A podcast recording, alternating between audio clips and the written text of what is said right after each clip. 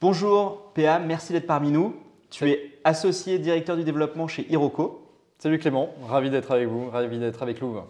Merci beaucoup. Ce que je propose dans un premier temps, c'est si tu peux nous en dire un peu plus sur Hiroko, une société de gestion assez jeune et évidemment votre produit phare, la SCPI Hiroko Zen. Écoute, avec plaisir. Hiroko, c'est une société de gestion, donc, tu l'as dit, qui s'est lancée en juin 2020, donc il y a un peu plus de, deux ans et demi, euh, qui compte aujourd'hui une cinquantaine de collaborateurs. On a beaucoup grossi en deux ans et demi. Euh, Hiroko, c'est quoi? Euh, Quelle est la mission en fait C'est d'offrir aux épargnants des solutions d'épargne en immobilier, simples, accessibles et avec beaucoup de pédagogie. Ça, la pédagogie, c'est un de nos maîtres mots. Effectivement, on a voulu mettre de la pédagogie à la fois sur la souscription, c'est-à-dire euh, faciliter, et notamment avec Louvre, les parcours digitaux de nos clients, leur suivi d'épargne, mais également de la pédagogie autour de la compréhension même de la SCPI. Et donc ça, c'est un travail qu'on fait en commun, euh, puisqu'il est effectivement fondamental de bien comprendre dans quoi on investit, et la pédagogie passe par l'explication de nos acquisitions, etc. Maintenant, si je zoome effectivement sur la SCPI Hirokozen qui fait que je suis parmi vous aujourd'hui, donc Hirokozen, c'est notre premier fonds, euh, une SCPI qu'on a lancée en novembre 2020, qui se revendique SCPI des usages de demain. Alors pourquoi je dis ça? Euh, Usage de demain, en fait, on est né en plein Covid, hein, Hirokozen, novembre 2020, rappelez-vous, euh, plein Covid, donc dans un monde euh, très chahuté, et notamment sur l'immobilier tertiaire, puisqu'Hirokozen fait de l'immobilier tertiaire, donc d'entreprise. L'idée d'Hiroko, c'est d'être opportuniste et diversifié, et en prenant en considération justement que ce monde est chahuté. donc évidemment, elle n'a pas vocation aller sur les grandes tours à la défense de 25 000 m2 ou dans le nord de Paris. Elle n'a pas vocation à non plus à acheter du prêt-à-porter en plein cœur des villes, mais plutôt à accompagner les transitions générationnelles, démographiques, digitales. Qu'est-ce que ça veut dire? On est sous-pondéré et surpondéré sur certaines classes d'actifs. Donc aujourd'hui, on fait peu de bureaux. On a 20-25% de bureaux en portefeuille. Et quand on fait du bureau, c'est soit les à de l'État, Pôle emploi, ministère de l'immigration à Madrid, ou idéalement du siège, euh, donc du siège d'entreprise, c'est-à-dire le, l'élément essentiel entre guillemets d'une entreprise. Sinon, on fait davantage de commerce, pas de tout type de commerce par rapport à ce mhm. que je disais auparavant, du commerce supermarché, euh, donc euh, en, Espagne, en France, euh, en Allemagne, en Irlande, ou alors du commerce santé, éducation, donc des crèches, pharmacies, maisons médicales, hôpitaux. Et enfin, on a une surpondération à date en locaux d'activité, entrepôts, petite logistique. Particularité de gestion, Mhm. on est ce qu'on appelle très granulaire. Alors c'est un peu barbare. Ce que ça veut dire granulaire, ça veut dire qu'on achète des actifs de taille modeste, entre 1 et 20 millions d'euros. Donc c'est un marché qui est plus dilué, un peu plus profond. Qui réduit le risque pour l'épargne également Qui réduit le risque pourquoi? Parce que, j'y reviendrai après, aujourd'hui Hirokozen a beaucoup grossi, elle, compte 250 millions d'euros de capitalisation, et on a déjà une soixantaine d'actifs en portefeuille. Donc effectivement, par rapport à ce que tu dis, on dilue le risque par la multiplication de petites lignes. Mhm. Euh, l'intérêt de ça, c'est qu'on n'est pas face aux asset managers traditionnels qui vont volontiers sur du 30, 40, 50 millions d'euros. Et on pense que d'ailleurs, c'est un pari gagnant dans le contexte de taux actuel que nous traversons, parce que c'est des actifs qui sont historiquement plutôt portés par des investisseurs privés très fortunés ou des petites foncières. Donc il y a déjà un repricing qui s'est opéré le, premier enfin, le dernier semestre. Pardon, et donc ça nous laisse davantage d'opportunités aujourd'hui. Super. Deux ans après, peut-être un petit, euh, un petit bah. conclusion justement sur Hirokozen. Exactement, parce qu'on va en parler. 2021, vous aviez fait une performance assez exceptionnelle. Vous étiez, je crois, les meilleurs en rendement 2021 euh, à 7,10%. Vous finissez 2022 avec 7,04. Vous êtes, à ma connaissance, aujourd'hui les deuxièmes euh, en rendement. Donc une superbe performance malgré une capitalisation, tu l'as rappelé, qui en euh, un peu plus de deux ans euh, s'établit maintenant, je crois, à 250 millions de capitalisation. C'est assez exceptionnel. On voit au dernier trimestre, il me semble, 54 millions d'acquisitions, donc une énorme accélération de votre part. Mhm. C'est quoi le récap pour toi de 2022 ouais. Écoute, effectivement, euh, c'est historique. Alors, pour rappel, notre rendement cible il est toujours important de le rappeler. 5,5. Hein. C'est 5,5, non garanti, euh, disons les choses. Mais dépassé. Mais dépassé, voilà, effectivement, depuis deux ans, et c'est historique euh, qu'une SCPI dépasse les 7%. Euh, on a fait 7,10 en 2021, 7,04 en 2022. Évidemment, rappelons que les performances passées ne préjugent pas des performances futures, mais néanmoins, effectivement, on a surperformé notre objectif. À cela, plusieurs explications, et je suppose que tu vas vouloir qu'on zoome là-dessus. C'est notamment l'absence de frais de souscription mais c'est également, et ça fait lien avec la taille de notre équipe, je t'ai dit tout à l'heure, on est une cinquantaine aujourd'hui chez Hiroko, on s'est doté d'une équipe immobilière extrêmement forte, et en tout cas on est même en avance de phase par rapport à notre, notre collecte, c'est-à-dire qu'on s'est doté d'une équipe qui aujourd'hui est capable d'absorber un volume significatif, et d'autant plus qu'on fait beaucoup de granularité, ce que je disais. Petits actifs, pour résumer, hein, ça prend autant de temps que faire des gros actifs. Bien sûr. Donc il faut du monde. Et, euh, et donc aujourd'hui, l'équipe IMO, c'est une quinzaine de personnes et à même d'encaisser de- justement cette collecte. Et alors sur l'équipe IMO, peut-être une question, parce que j'ai vu, enfin, c'est une tendance 2022, c'est également que vous êtes renforcé plutôt sur la partie internationale. Vous avez augmenté la part du portefeuille qui, n'était- qui est investi hors de France. Mhm.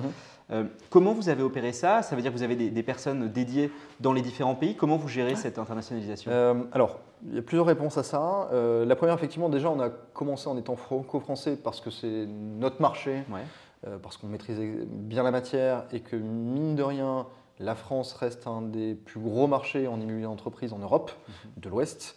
Euh, donc c'est légitime d'y aller. Euh, ensuite, effectivement, euh, le deuxième élément de réponse, c'est sur les people qui composent effectivement l'équipe IMO de la société de gestion. Nos deux patrons des investissements ont des expériences. pour le premier, sur une autre SCPI bien connue de la place, qui fait de l'investissement uniquement en Allemagne. Donc, il a l'habitude d'acheter à l'étranger, il a des correspondants locaux qu'il maîtrise bien.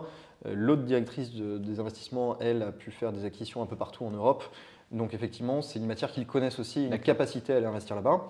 Ensuite, on a des partenaires locaux aujourd'hui. Euh, compte tenu de nos volumes et notre souhait d'accélération d'ailleurs sur l'étranger, on n'exclut absolument pas effectivement le fait de se positionner localement à l'international, en tout cas sur les pays qu'on couvre en grande majorité. Je pense notamment à l'Espagne où on a beaucoup investi. Euh, mais aujourd'hui, ça, ça fonctionne de manière efficace euh, pour le moment. Super.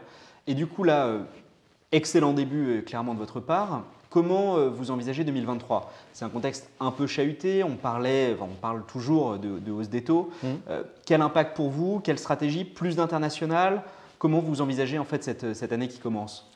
Alors déjà, euh, effectivement, bon, là j'enfonce une porte ouverte, euh, la hausse des taux euh, fait bouger tout ça. Euh, si j'essaie de, de dévulgariser ça au maximum, ce qui se passe, c'est que bon, l'immobilier est naturellement euh, très corrélé euh, à, à l'actif sans, sans risque, hein, l'OAT 10 ans en France, euh, et vous avez ce qu'on appelle une prime de risque euh, justement entre l'actif sans risque et les rendements de l'immobilier. Qu'est-ce qui se passe si l'actif sans risque monte? Si je résume vraiment de manière très, très dévulgarisée, c'est euh, bah, qu'il faut à un moment donné reconstituer la prime de risque pour que investir en immobilier ait du sens. Euh, donc, qu'est-ce qui s'est passé? C'est que euh, bah, on a eu les taux qui ont augmenté, donc bah, l'immobilier commence à réagir. Et donc, à partir de l'été dernier, euh, il y a eu un bras de fer entre le vendeur qui, vend- qui vivait encore dans l'ancien monde et euh, l'acheteur qui se retrouvait euh, à vouloir acheter forcément Moins dans cher. de meilleures conditions. Bien sûr. Alors, toutes les classes d'actifs n'ont pas réagi de la même manière, euh, tous les acteurs n'ont pas réagi de la même manière. Il y a une conclusion qu'on peut faire assez- de manière assez directe, c'est que les CPI sont une des grandes gagnantes de ce, de, de ce momentum. Pourquoi? Et à venir d'ailleurs. Pourquoi? Parce que les SCPI qui collectent ont du cash et elles ont cette capacité à acheter en cash sans dette. Donc à négocier mieux, en fait, c'est ça que. Exactement, elles ont une force de frappe qui est significative et qui permet effectivement bah, d'acheter malgré un contexte de taux et de dette compliqué. Maintenant qu'on a dit ça, comme je disais, toutes les classes d'actifs n'ont pas réagi de la même manière. Nous, comme je te le disais, on est très granulaire et, sur, et on s'est beaucoup chargé par exemple en commerce euh, en, en fin d'année dernière. Pourquoi? Parce que le commerce, euh, sur notre taille d'actifs, est historiquement porté euh, par des, justement des investisseurs privés très fortunés, des petites foncières.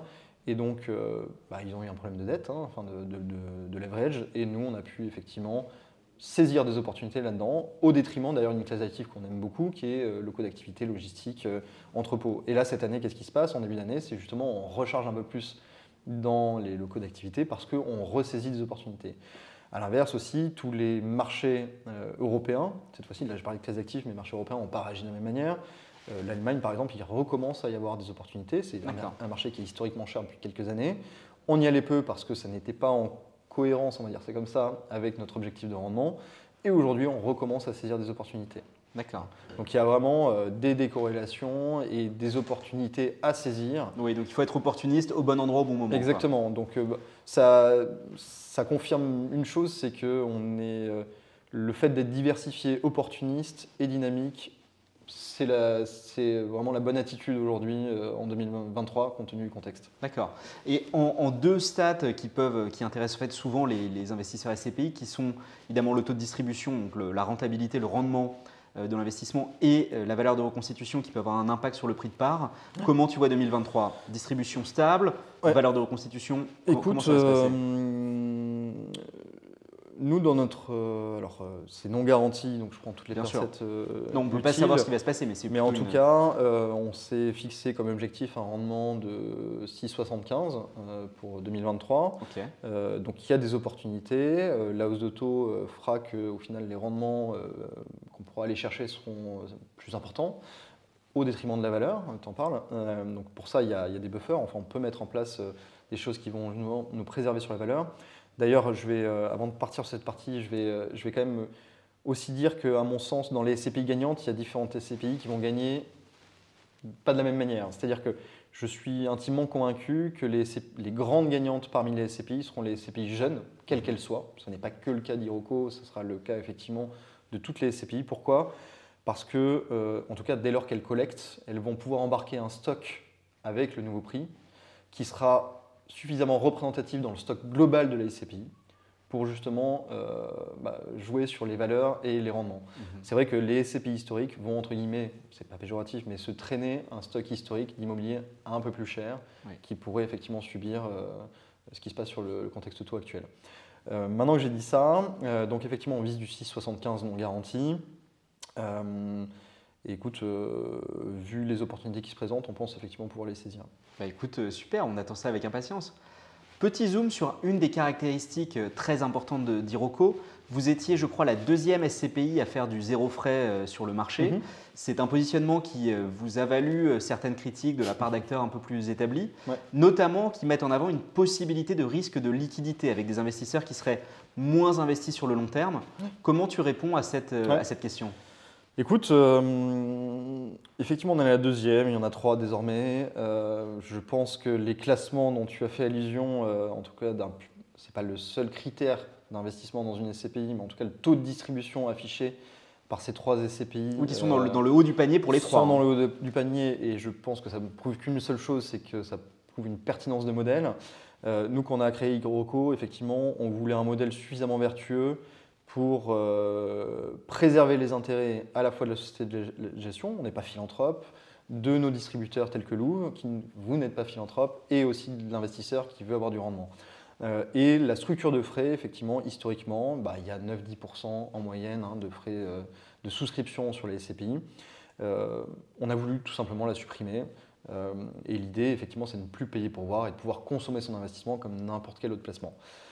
Maintenant, euh, par rapport à la- au point que tu soulèves, effectivement, est-ce que ça rend euh, plus volatile euh, le véhicule? Bah, Moi, je, Enfin, plus liquide en fait, parce que la volatilité à la rigueur, elle est plutôt établie par la valeur de la constitution. Ouais. Mais le sujet, c'est les investisseurs vont-ils Je crois que la moyenne est de plus de 20 ans aujourd'hui sur la détention. Est-ce que ce sera le cas chez vous Mais ou en pas? fait, j'a- j'adore ta question parce qu'elle y répond en, en partie. C'est-à-dire effectivement, l'IEIF dit que la durée moyenne de, de détention d'une SCPI, c'est 23 ans. La seule chose que moi je lis, alors peut-être que j'ai un biais dans ma lecture, c'est que, in fine, ce n'est pas les frais de souscription qui font que les clients restent. c'est la satisfaction. On les a largement, enfin, on a largement absorbé entre guillemets les frais de souscription en 23 ans. C'est plutôt que le produit est historiquement performant, pertinent dans une allocation d'un client. Et donc, à mon sens, les frais de souscription, entre guillemets, être mis en prison, enfin je- je- j'exagère un peu, mais ne peut pas être le seul justificatif justement euh, euh, pour, pour- pour gérer la liquidité d'un véhicule. Si le produit est performant, il n'y a aucune raison que le client s'en aille, qu'il ait payé ou pas. Non mais blague à part. Euh, en revanche, et ça, euh, ça sera le cas de toutes les SCPI, s'il y a un choc de marché sur l'immobilier, on sera comme tous, qu'on n'ait pas de frais ou des frais, les clients voudront en sortir. Et là, on aura exactement les mêmes contraintes que n'importe quelle SCPI. C'est euh, les souscriptions qui font les retraits. Bien sûr. Super. Bah, écoute, merci, c'est hyper clair. On aime bien poser cette question également, c'est de se dire, si tu devais définir Hiroko par un bien emblématique qui fait partie du portefeuille de la SCPI, ce serait lequel et pourquoi? Ah, c'est très dur. Euh, c'est très dur parce qu'effectivement, euh, Hiroko, euh, son essence même, c'est la diversification. Euh, c'est la granularité, c'est justement le touche, touche, euh, le touche à tout en classe d'actifs. Euh, J'en ai plein en tête. hein, Peut-être un seul qui te paraît vraiment pertinent pour, pour les, les auditeurs? Écoute, c'est difficile. À la limite, je vais en citer un. Euh, Ça ne sera pas le plus pompeux entre guillemets en termes de localisation, mais je pense notamment à un actif qui est dans le sud-ouest de la France, euh, que, que j'estime être très bien dans son marché, qui, qui regroupe en- notamment euh, deux actifs, euh, une pharmacie et un supermarché, donc deux activités essentielles. Et je trouve qu'effectivement, c'est un actif urbain, périurbain. Et je trouve que c'est très représentatif de ce qu'est Hirokozen, c'est-à-dire une SCPI urbaine, PA urbaine, vers le commerce essentiel, vers l'activité essentielle et qui sert au quotidien. Super. Dernier point pour nous euh, aujourd'hui, vous êtes labellisé ISR. Euh, L'ISR est parfois un peu remis en cause parce qu'on peut le qualifier parfois de voilà, un peu abstrait, on a du mal à comprendre exactement ce que ça implique. Dans votre cas, l'engagement ISR, il se traduit comment? Ouais. Écoute, euh, alors effectivement, un des credos d'Iroco, ça a été de dire qu'on n'oppose pas engagement et performance. alors, ce qui est cool justement dans l'immobilier, c'est que l'ISR est beaucoup plus palpable, hein, parce que c'est des actions concrètes. Euh, effectivement, on sort un peu de la data pour arriver sur du très concret. Concrètement, qu'est-ce qu'on fait euh, sur notre parc hein, Pour donner quelques exemples des réalisations 2022, on met en place euh, des bornes électriques, on met en place du photovoltaïque, des, déstratificateurs, c'est-à-dire les souffleries qui viennent rabattre la chaleur au sol dans les entrepôts. Enfin, ce genre de, de choses qui sont extrêmement lisibles, visibles par l'investisseur qui s'y intéresse. Euh, donc ça, il y a des actions concrètes. Euh, donc là, c'est vraiment de l'amélioration énergétique. Après, il y a aussi des actions euh, plus abstraites qu'on fait auprès de nos locataires. C'est de l'éducation, en fait, ESG. Mhm. E c'est-à-dire qu'on va les accompagner sur des bonnes pratiques, sur les tris, sur l'utilisation de l'électricité, etc. Donc ça, c'est toute une pédagogie qu'on met en place, et notamment avec notre Green Asset Manager, puisqu'on a une personne dédiée à ça à l'immobilier, qui fait que du green. et ensuite, donc là, je, t'ai parlé effectivement euh, de nos engagements ESG euh, e euh, et, la réduction énergétique. Après, on est aussi convaincu que, on oublie parfois le décret tertiaire, il arrive à grands pas. on est en 2023, les premières échéances c'est 2030.